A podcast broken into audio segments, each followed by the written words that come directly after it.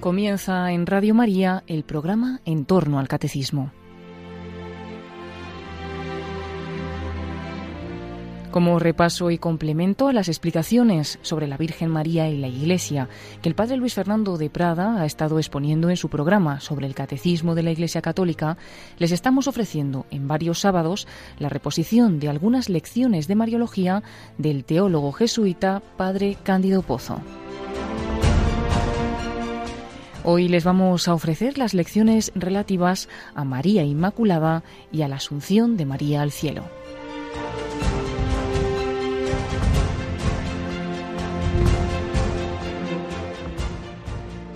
El 8 de diciembre de 1854, Su Santidad Pío IX definía solemnemente como dogma de fe la Inmaculada Concepción de María.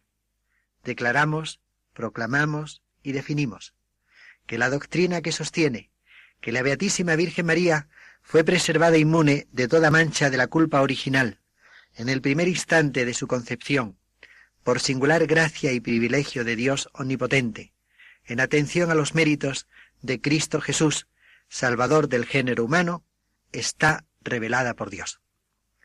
En el momento de ser concebida, María no contrajo ese pecado original heredado del pecado de los primeros padres, por el que todos nacemos antecedentemente a todo acto personal, como diría San Pablo, siendo desde el comienzo hijos de ira. Efesios 2, 3. La frase de San Pablo, si hubiéramos de traducirla literalmente, dice que éramos por naturaleza hijos de ira, pero fisei, en dativo, por naturaleza, no tiene en él el sentido metafísico de lo que se es esencialmente, ni de algo que afecta totalmente a nuestro ser, corrompiéndolo plenamente, como hubiera pretendido Lutero, sino simplemente eh, tiene el sentido histórico de lo que se es desde el comienzo, en este caso, pecador e hijo de ira, desde que se comienza a existir. Precisamente San Pablo eh, pone esta situación de pecado con el que nacemos como explicación de la facilidad con que los hombres tendemos a pecados personales. Esta situación, como hemos dicho, es herencia del pecado de Adán. Así lo afirma expresamente San Pablo. Por esto, como por un solo hombre entró el pecado en el mundo, y por el pecado la muerte, y así a todos los hombres alcanzó la muerte, porque todos pecaron. Romanos 5:12. La frase final, porque todos pecaron, no se refiere a pecados cometidos personalmente por los hombres, sino al mismo pecado de Adán en cuanto transmitido a todos sus descendientes. Es la situación enunciada en el versículo 19 por el mismo San Pablo. Por la desobediencia de un solo hombre, todos los demás quedaron hechos pecadores. El pasaje de Efesios 2.3, como insinuaba hace un momento, es importante porque establece una relación entre la situación de pecado original en que somos concebidos y nacemos y la debilidad por la que fácilmente incurrimos en pecados personales. De hecho, en este versículo, San Pablo enumera determinados vicios en los que se incurre por culpa personal y añade como explicación del fenómeno la situación de hijos de ira que teníamos desde el principio de nuestra existencia. De modo análogo, aunque inverso, el don de la inmunidad del pecado primero se dio a María en orden a una santidad suya personal perpetua. Es decir, el hecho de que María, desde el primer instante de su existencia, fuera inmune de pecado original y por tanto eh, llena y infundida por la gracia, es el comienzo de un plan de santidad total en ella, que Dios va a ir desarrollando y al cual María va a ir respondiendo generosamente. He tenido interés en recordar la doctrina sobre el pecado original para tomar conciencia del estado de pecado en que nacemos. Por ese estado de pecado somos indigentes y necesitados de Cristo desde el principio. No hay nadie que no necesite de su salvación, ni siquiera el niño de un día.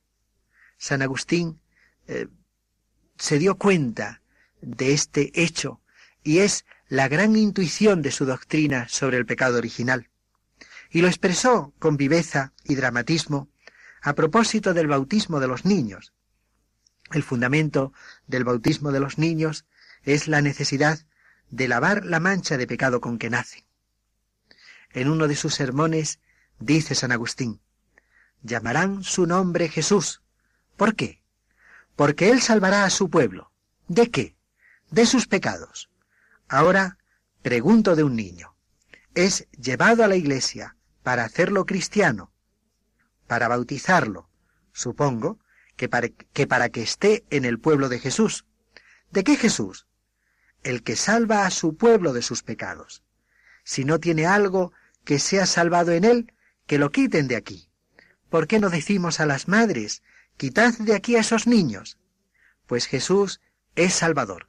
Si éstos no tienen algo que en ellos sea salvado, quitadlos de aquí. Todas estas consideraciones sobre la universalidad del pecado original y sobre la indigencia y necesidad de Cristo como Salvador en que el pecado original nos coloca, hacen comprender que la Inmaculada Concepción constituye, como decía Pío IX, una singular gracia y privilegio.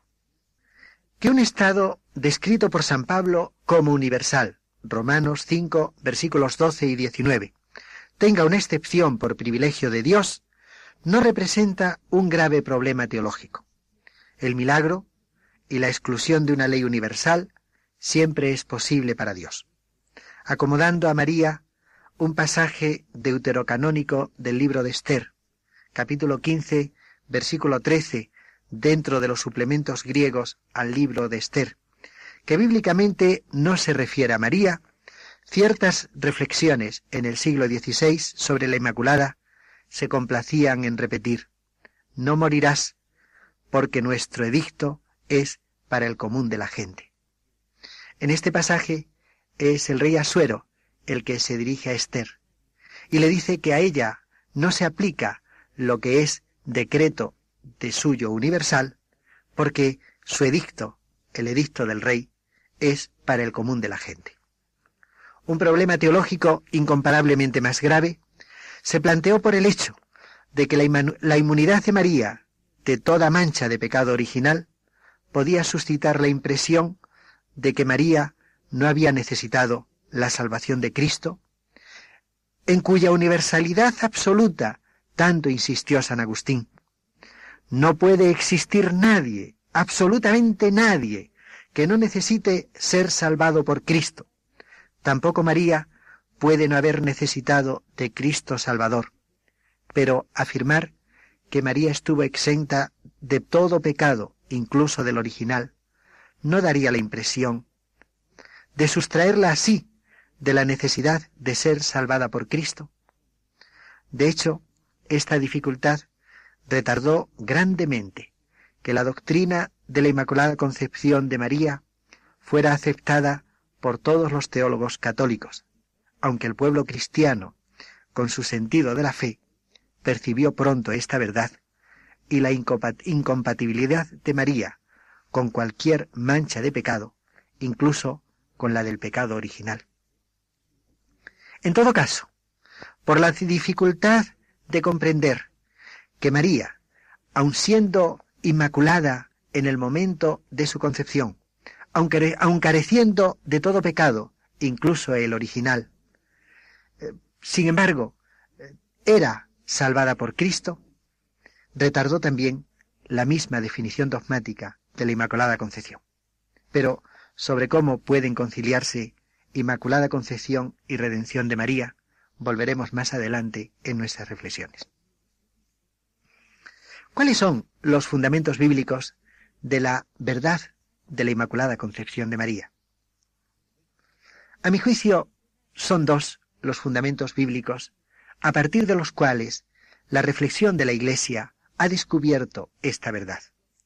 El primero lo hallamos en el Antiguo Testamento, concretamente en el pasaje clásico que suele llamarse protoevangelio y que se encuentra en el capítulo 3 del libro del Génesis, versículo 15.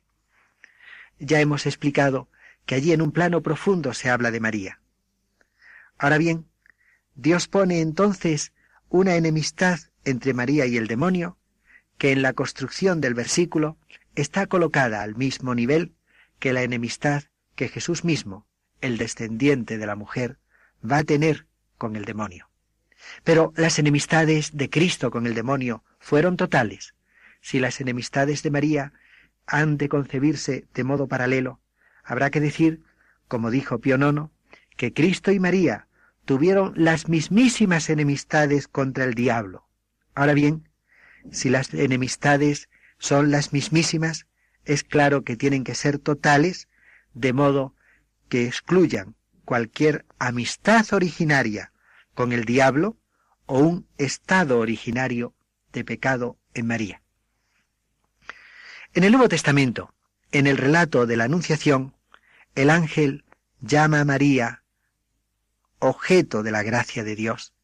Lucas 1.28. Y es curioso que esta expresión, que jaritomene en griego, está tomada como si fuera el nombre propio de María. Ella es, por antonomasia, la que ha sido hecha objeto de la gracia de Dios. Ahora bien, como insinuamos en otra lección, los cristianos reflexionaron sobre cuál era la cantidad de gracia que correspondía a esa dignidad que posee la Madre del Señor.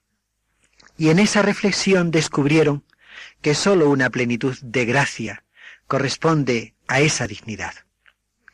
Una plenitud de gracia que enseguida comprendieron tenía que excluir en ella todo pecado personal, pero más tarde una ulterior reflexión descubrió que no solamente tenía que excluir todo pecado personal, sino incluso aquel pecado primero, heredado de nuestros primeros padres, con el que todos nacemos. De este modo, de la expresión de Lucas 1.28 se llegó a la idea de plenitud de gracia. Más tarde, de la idea de plenitud de gracia se pasó a la idea de Inmaculada Concepción. Ahora bien, históricamente, a partir de estos fundamentos bíblicos, ¿cómo se hizo la reflexión a que estoy aludiendo? Si nos colocamos a finales del siglo XVII, encontramos que el privilegio de la Inmaculada Concepción de María lo defendían 150 universidades en todo el orbe católico, de las que 50 exigían el juramento de defender este privilegio a cuantos en ella recibían los grados académicos. En ese momento se había llegado ya al triunfo de la fe explícita en la Inmaculada Concepción, también en ambientes intelectuales, aunque siguieran algunos reductos teológicos contrarios a esta verdad. Sin embargo, el dogma de la Inmaculada Concepción en la historia de su desarrollo presenta un fenómeno sumamente interesante. Mucho antes de que los ambientes intelectuales llegaran a la persuasión de fe, había llegado el pueblo. Y ese pueblo no solamente estaba convencido de la verdad de la Inmaculada Concepción, sino había conseguido que hubiera celebraciones litúrgicas en honor de este privilegio. Y es curioso que la existencia de esta fiesta la encontramos ya en Inglaterra en el siglo XI, de donde a partir del siglo siguiente la fiesta se difunde por Francia, Bélgica, España y Alemania. A finales de la Edad Media, la fiesta se celebra también en Roma. En conexión con la celebración litúrgica se desarrolla una intensa piedad popular hacia este misterio. El año 1436, en el concilio de Basilea, Juan de Segovia no sólo señalaba la difusión enorme de la celebración de la fiesta, sino el sentido del pueblo fiel que reaccionaba contra los predicadores que en sus sermones negaban el privilegio.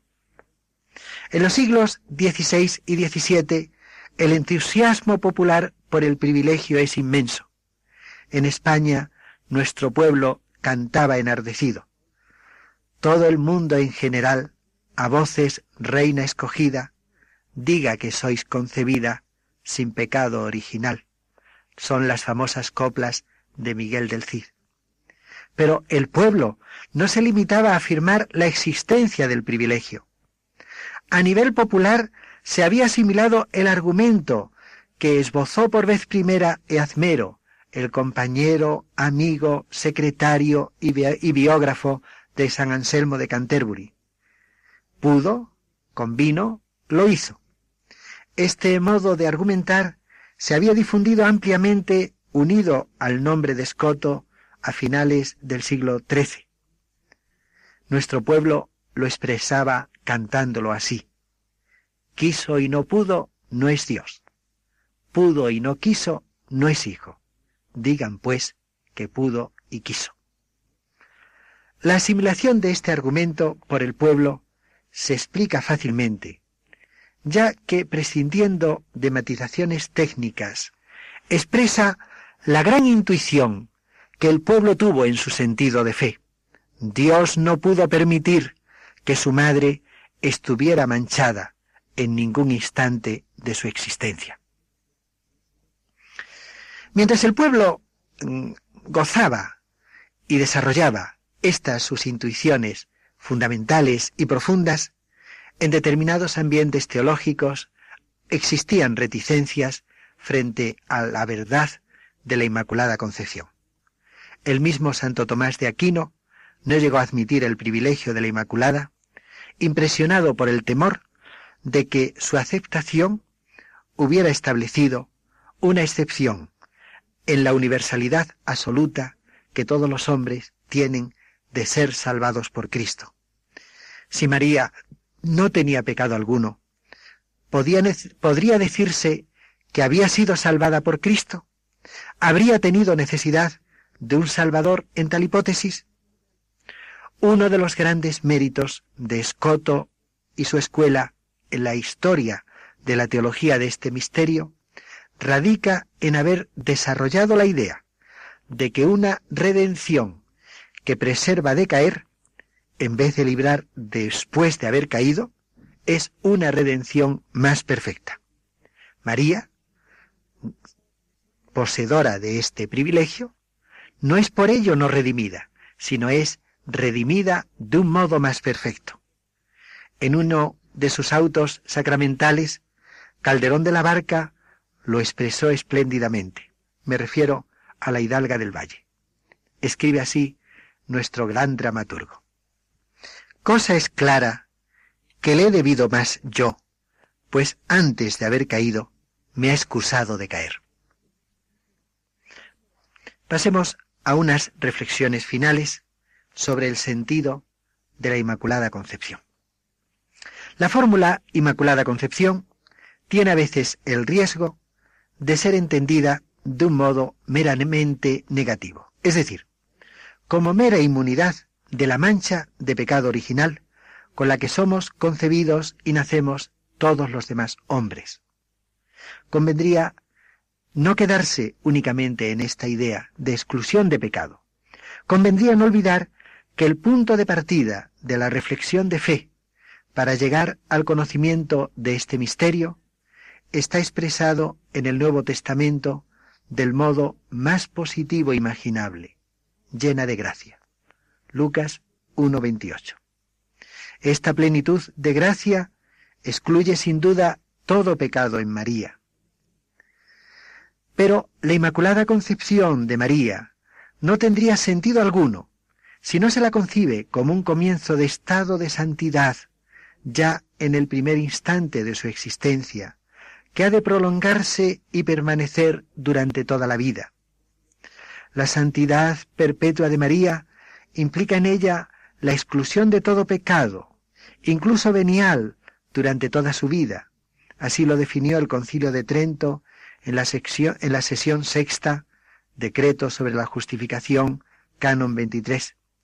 Pero no olvidemos que es una santidad que excluye el pecado, con ello quiero decir que la exclusión del pecado es consecuencia de su santidad y que el acento debe recaer sobre la plenitud de gracia de María. La vida de María ejercita todas las virtudes. Como consecuencia de ese actuar virtuoso, queda excluido todo pecado. Lo positivo que María vive y de lo que María está adornada es la raíz de la exclusión de todo lo que es negativo y pecaminoso. Otra perspectiva para entender el sentido del privilegio de la Inmaculada Concepción está perfectamente expresada en la liturgia de la Iglesia. La oración de la misa de la fiesta de la Inmaculada comienza con estas palabras. Oh Dios, que por la concepción inmaculada de la Virgen María preparaste a tu Hijo una digna morada. El privilegio se ordena a que María sea palacio hermosamente ornado para recibir en sí al Hijo de Dios que de ella había de tomar carne. También nosotros, llamados a ser templos del Espíritu Santo, es necesario que vivamos santamente, a la vez que excluimos el pecado de nuestras vidas en la mayor medida posible. Siempre podemos excluir el pecado mortal y el pecado venial deliberado. El pecado venial semideliberado no puede excluirse sin un privilegio especial de Dios que la Iglesia sólo conoce como concedido a María. Pero, esforzándonos en ser también nosotros digna morada del Espíritu Santo, templos adornados para que en ellos habite el Señor, eh, sólo así seremos menos indignos de ser templos de Dios, sin exclusión del pecado grave, ni siquiera podríamos llegar a serlo.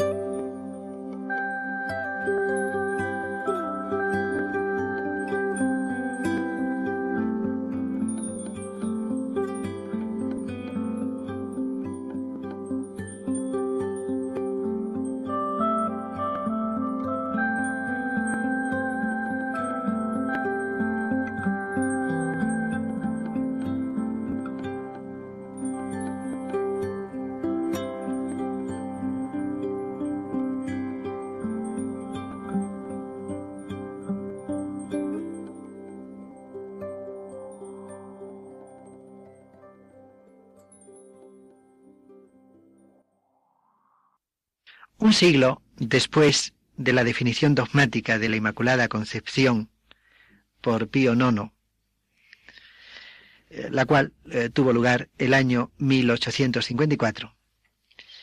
En el año santo de 1950, el primero de noviembre, su santidad Pío XII definía como dogma de fe la asunción corporal de María.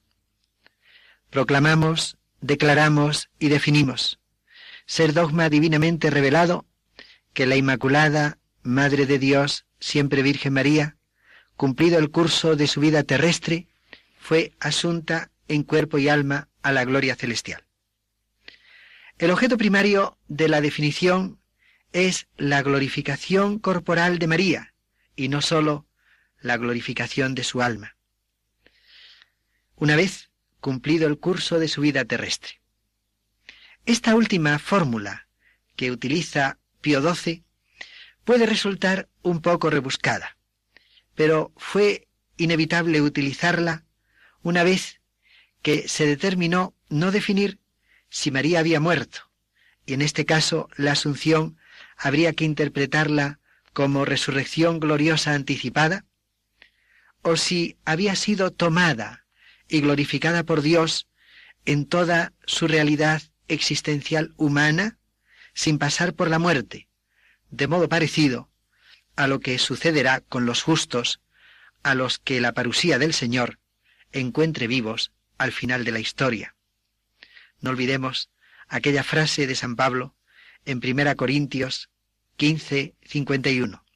No todos moriremos, pero todos seremos transformados. Por lo demás, el hecho de que Pío XII no definiera dogmáticamente que María murió previamente a su asunción no quiere decir que este punto sea teológicamente libre. Pienso que hay que afirmar con certeza la muerte de María como una verdad que está atestiguada por la tradición, la cual se ha manifestado claramente durante muchos siglos. En todo caso, matizando más el sentido del dogma, habría que decir que el dogma afirma que María se encuentra anticipadamente en la situación propia de los gloriosamente resucitados, hecha así semejante a su Hijo que resucitó de entre los muertos. Son sustancialmente palabras de Pablo VI en su profesión de fe número 15. En otros términos, la situación a la que los justos, los demás justos, sólo llegarán el día de la parusía del Señor, según nos dice la primera carta a los Corintios, capítulo 15, versículos 23 y 24, ha sido concedida ya anticipadamente a María. Esta situación no consiste solamente en el estado en el cual las almas de los justos, gozando de la bienaventuranza eterna, ven a Dios como Él es, sino del gozo de esos bienes en una situación de plenitud existencial humana, es decir, por parte del hombre todo, en su realidad de cuerpo y alma, en su unidad humana, de cuerpo vivificado por el alma. En la fórmula definitoria de la Asunción, es interesante que Pío XII haya colocado en aposición gramatical con el nombre de María los privilegios que constituyen los otros dogmas marianos que hemos estudiado en las tres lecciones inmediatamente precedentes a estas, a esta. Madre de Dios, siempre Virgen, Inmaculada. Con ello, el Papa no pretendió definir que María haya sido asunta en cuerpo y alma porque es Madre de Dios, siempre Virgen e Inmaculada, sino simplemente ha definido que María, la cual es Madre de Dios, siempre Virgen e Inmaculada, ha sido asunta en cuerpo y alma. Sin embargo, fuera de la fórmula definitoria, la constitución apostólica con que Pío XII definió la asunción, indica y enseña que estos tres privilegios son razones teológicas a favor de la asunción. En realidad, la conexión de los diversos privilegios de María entre sí es obvia, Sería inconcebible que hubieran sido concedidos a María sin relación alguna entre ellos, es decir, sin que respondieran a un plan de conjunto de Dios sobre María. Precisamente a partir de ese plan de conjunto conocido o vislumbrado gracias al mensaje de Dios, es posible arguir de unos privilegios a otros. Teniendo en cuenta que estas aclaraciones previas explican ya el sentido del dogma, pasemos a estudiar cuáles son sus fundamentos bíblicos o su fundamento bíblico. Algunos autores intentan descubrir el último fundamento bíblico de la doctrina de la Asunción en la descripción del Apocalipsis capítulo 12 versículo 1. Y una gran señal apareció en el cielo, una mujer vestida de sol y la luna debajo de sus pies y sobre su cabeza una corona de doce estrellas. Probablemente este texto de San Juan se refiere simultáneamente a María y a la Iglesia.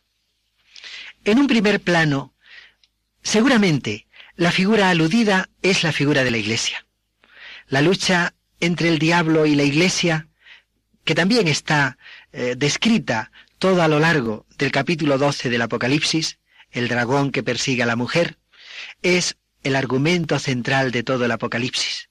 Pero el capítulo 12 del Apocalipsis contiene demasiadas alusiones al protoevangelio y al capítulo 3 del Génesis más en general, para que eh, se pueda prescindir de la figura de María, para que no haya que aceptar que también está aludida la figura de María. Pues bien, eh, teniendo en cuenta que a nivel profundo esta figura de mujer de que nos habla Apocalipsis 12.1 es María, algunos autores insisten en que Juan, en su visión de María, la habría visto asunta. E insisten en ello, porque cuando traduzco que apareció una gran señal en el cielo, propiamente la expresión griega debería ser traducida por dentro del cielo. Juan habría visto a María eh, viva dentro del cielo. Pero, ¿qué significa esta visión? ¿Qué quiere decirnos Juan al comunicarnos que ha visto a María dentro del cielo? En teoría, puede significar que María está en el cielo o dentro del cielo, pero también simplemente que María pertenece a la esfera de lo divino, a la esfera de lo celestial. Ahora bien, el contexto en el que inmediatamente se la describe en una situación de dolores de parto impone la segunda opción, sobre la primera. Dígase lo mismo del tema de la persecución del dragón hacia ella. Se trata de acontecimientos que son incompatibles con el hecho de estar en el cielo. Hay que entenderlos como acontecimientos que suceden en la tierra a una mujer que en realidad pertenece a la esfera de lo celeste. En otras palabras, Apocalipsis 12.1 describe a María dentro de la esfera de lo celestial, pero nada más. Alude a sus dolores aquí en la tierra, eh, probablemente a los dolores junto a la cruz del Hijo, los dolores de un parto por el que hace que no solamente Jesús, sino también nosotros pasemos de la tierra al cielo. Por eso parece imposible tomar este texto como fundamento por sí solo sólido con respecto al tema de la Asunción de María. Por eso es preferible moverse en un terreno más firme y para ello argumentar y fundamentar la Asunción del mismo modo que hizo Pío XII al definirla. Propiamente el Papa Pío XII no hizo una argumentación meramente bíblica, sino, que más bien presentó un argumento mixto de escritura y tradición, porque veremos que aunque la mayor parte de los pasos que se dan en él son bíblicos, hay uno que Pío XII toma de la tradición más primitiva, de una tradición del siglo II, que prácticamente empalma directamente con los apóstoles. La argumentación de Pío XII puede descomponerse en los siguientes pasos, tal como lo hace en su Constitución Apostólica Munificentissimus Deus, con que definió la Asunción de María. Primero, desde el siglo II, los padres afirman una especial unión de María, la nueva Eva, con Cristo, el nuevo Adán, en la lucha contra el diablo. El tema es muy claro en la tradición desde el siglo II. Como veremos en la próxima lección, cuando hablemos de María Nueva Eva. Pero tal vez habría que decir, aunque Pío XII tome el argumento de los santos padres, que la idea está apuntada ya en el mismo texto de Génesis 3.15, el famoso pasaje del protoevangelio, una vez que uno lo entiende en sentido mariológico. Allí de alguna manera la figura de María con enemistades frente a la serpiente está en paralelismo con las enemistades de Cristo frente a la serpiente y por tanto se sugiere una cierta asociación de María a la lucha del el descendiente de la mujer contra la serpiente. Segundo, Pío XII continúa insistiendo en que según Génesis 3.15, la lucha de Cristo contra el diablo había de culminar en su victoria total sobre el demonio. En efecto, en el protoevangelio se anuncia que el descendiente de la mujer, el Mesías, aplastará la cabeza de la serpiente. Tercero, según San Pablo, baste recordar los capítulos 5 y 6 de la carta a los romanos, o la primera carta a los Corintios capítulo 15, en una serie de versículos, del 21 al 26, o aparte el 54 y el 57. Según estos pasajes digo, la victoria de Cristo contra el diablo consistió en una victoria sobre el pecado y la muerte. Cuarto, si María tuvo una especial participación en la lucha también ha de tener una participación especial en la victoria.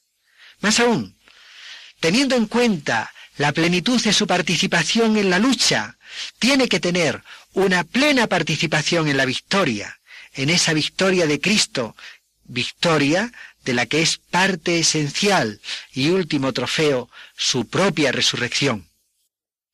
La especial participación de María en la victoria de Cristo no podría considerarse completa sin la glorificación corporal de María. Recordemos un texto bellísimo de la primera carta a los Corintios, capítulo 15, versículo 54. Cuando este cuerpo corruptible se revista de incorrupción y este cuerpo mortal se revista de inmortalidad, entonces se cumplirá este texto de la Escritura. La muerte quedó absorbida en la victoria. No se olvide que muy poco antes, 1 Corintios 15, 26, San Pablo enseña que el último enemigo que será anulado será la muerte. Es decir, no hay victoria total hasta que se realice la victoria sobre la muerte, en cuanto que sólo entonces queda anulado el último enemigo. Es interesante la importancia que la carta a los Hebreos, capítulo 2, versículos 14 y 15, da al tema de la victoria de Cristo sobre el diablo, entendiéndola como liberación de la muerte. Cristo participó de nuestra naturaleza humana, y dice la carta a los hebreos, para aniquilar por la muerte al que poseía el poder de la muerte, es decir, al diablo, y liberar a todos aquellos que con el miedo de la muerte estaban durante toda la vida sujetos a la esclavitud. Esta liberación de la esclavitud de la muerte comienza en Cristo resucitado y terminará envolviéndonos también a nosotros cuando nosotros resucitemos. Pero ello sucederá con un orden muy concreto que describe 1 Corintios 15, versículos 23 y 24. La primicia, Cristo. Después, los de Cristo en su parusía. Después, vendrá el fin. la singularidad de la asociación de María a la lucha de Cristo contra el que poseía el poder de la muerte, es decir, el diablo, la cual es absolutamente superior a la asociación que tenemos los demás de Cristo en esa lucha, hace que también la asociación de María a la victoria de Cristo sobre la muerte tenga que colocarse a un nivel singular,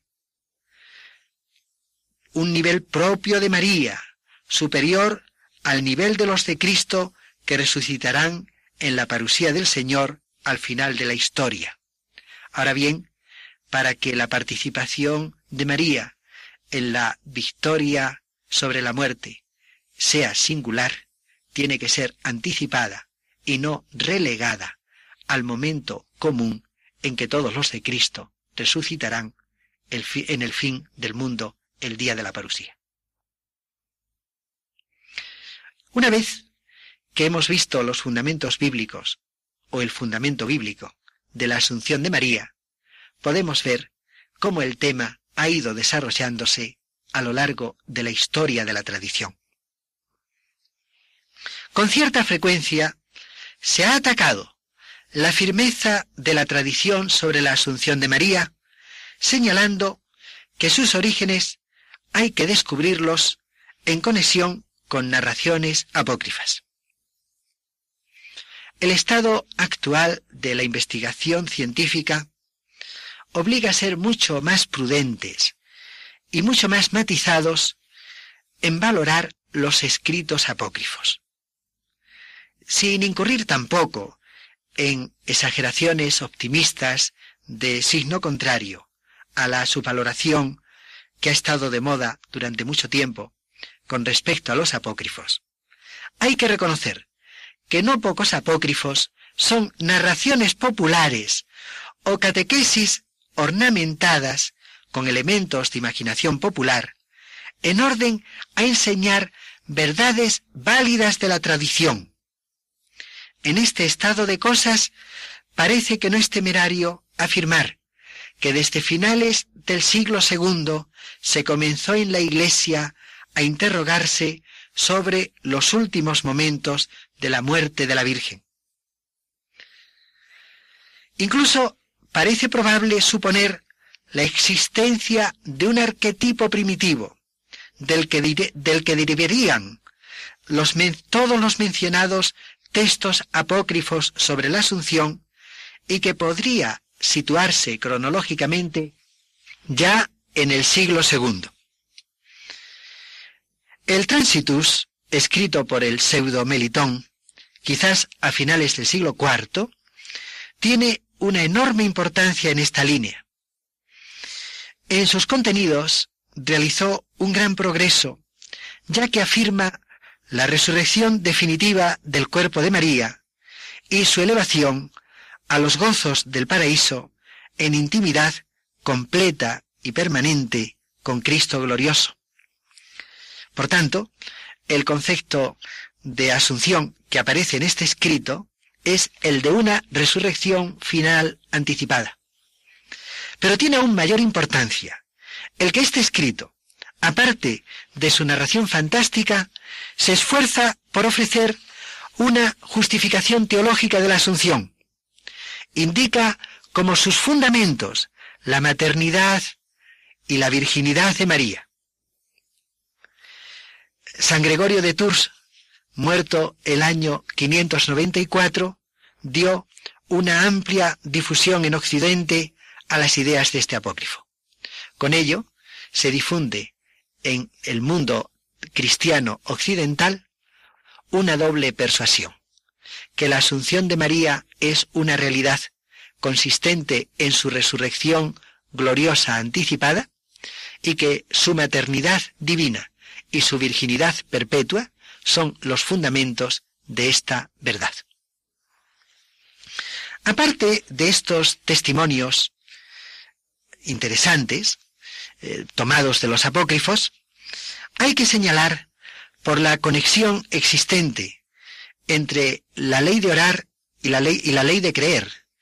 Es decir, eh, cuando algo está presente en la liturgia es signo de que eso es creído por la fe en aquel tiempo?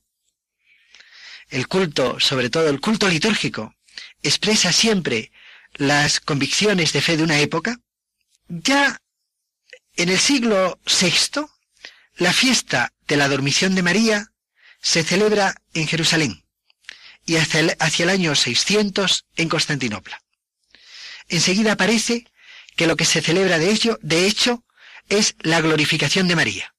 Más aún, el nombre de la Asunción para esta fiesta parece que es más antiguo que el nombre de dormición. A finales del siglo VII, la fiesta se introduce en Roma, donde enseguida se la llama Asunción de Santa María. Durante los siglos VIII y IX, la fiesta se extiende por todo Occidente. Con ella, la aceptación de la opinión piadosa se hace común en el pueblo cristiano bajo la guía de los pastores. Finalmente, dentro de la historia de la tradición, baste señalar que a partir del siglo VIII existen en Oriente muchos testimonios patrísticos de fe en la Asunción. Por citar unos nombres fundamentales, baste recordar a San Modesto de Jerusalén, San Germán Patriarca de Constantinopla y San Juan Damasceno, que es esencial porque es el autor del gran texto de teología que desde entonces hasta casi nuestros días es libro de texto de teología cristiana prácticamente en todo Oriente. Pero, ¿cuál es el sentido teológico del dogma de la Asunción? Eh, creo que podemos hacer eh, varias reflexiones diversas. En primer lugar, conviene recordar que en los comienzos del siglo III, Tertuliano llamaba a la mera pervivencia del alma media resurrección. Por eso exclamaba, pero qué indigno sería de Dios llevar medio hombre a la salvación. Sobre este trasfondo aparece toda la dimensión religiosa del dogma de la Asunción. María fue asunta no meramente para que el gozo de su alma se extendiera también al cuerpo. Hay motivos más, mucho más profundos para entender el porqué de la Asunción de María. Aunque el alma del justo, que no tenga nada de que purificarse, entre en la visión inmediata de Dios enseguida después de la muerte, como definió Benedicto XII, hay que reconocer que el sujeto que entra en esa visión es un sujeto incompleto. Solo el hombre entero es capaz de una más intensa posesión de Dios, en cuanto que no es sujeto incompleto, medio hombre podríamos decir. La asunción de María le da la posibilidad de poseer a Dios de ese modo más intenso que corresponde a la situación de resurrección final.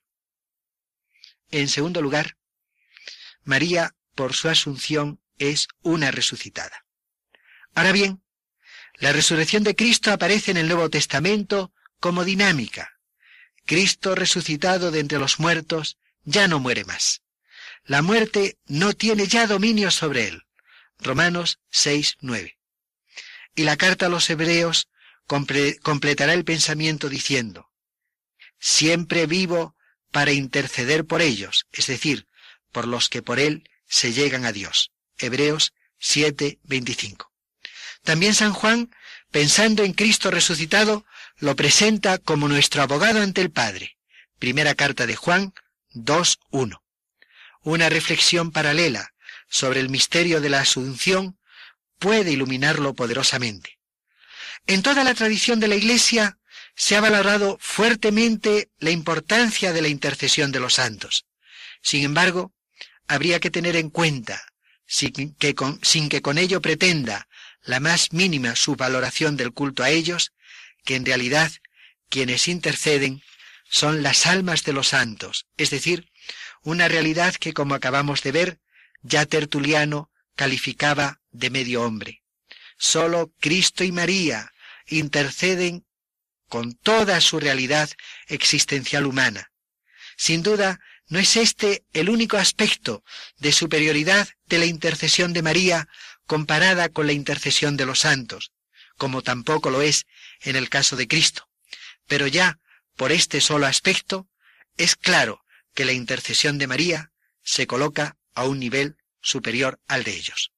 Tercero, y concluyo, tratándose de resucitados, en el caso de Cristo y en el caso de María, hay que decir que junto al trono del Padre, además del corazón resucitado de Cristo, está un corazón materno de carne, el corazón de María, latiendo de amor hacia nosotros y preocupándose con, solicitud materna por nuestros problemas.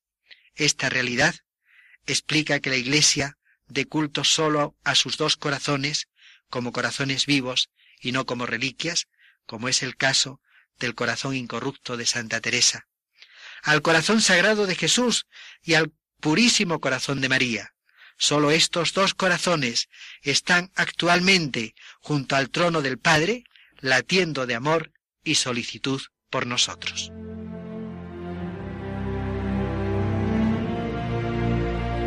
Así finaliza en Radio María el programa En torno al Catecismo, como repaso y complemento a las explicaciones sobre la Virgen María y la Iglesia que el Padre Luis Fernando de Prada ha estado exponiendo en su programa sobre el Catecismo de la Iglesia Católica, les estamos ofreciendo en varios sábados la reposición de algunas lecciones de Mariología del teólogo jesuita Padre Cándido Pozo.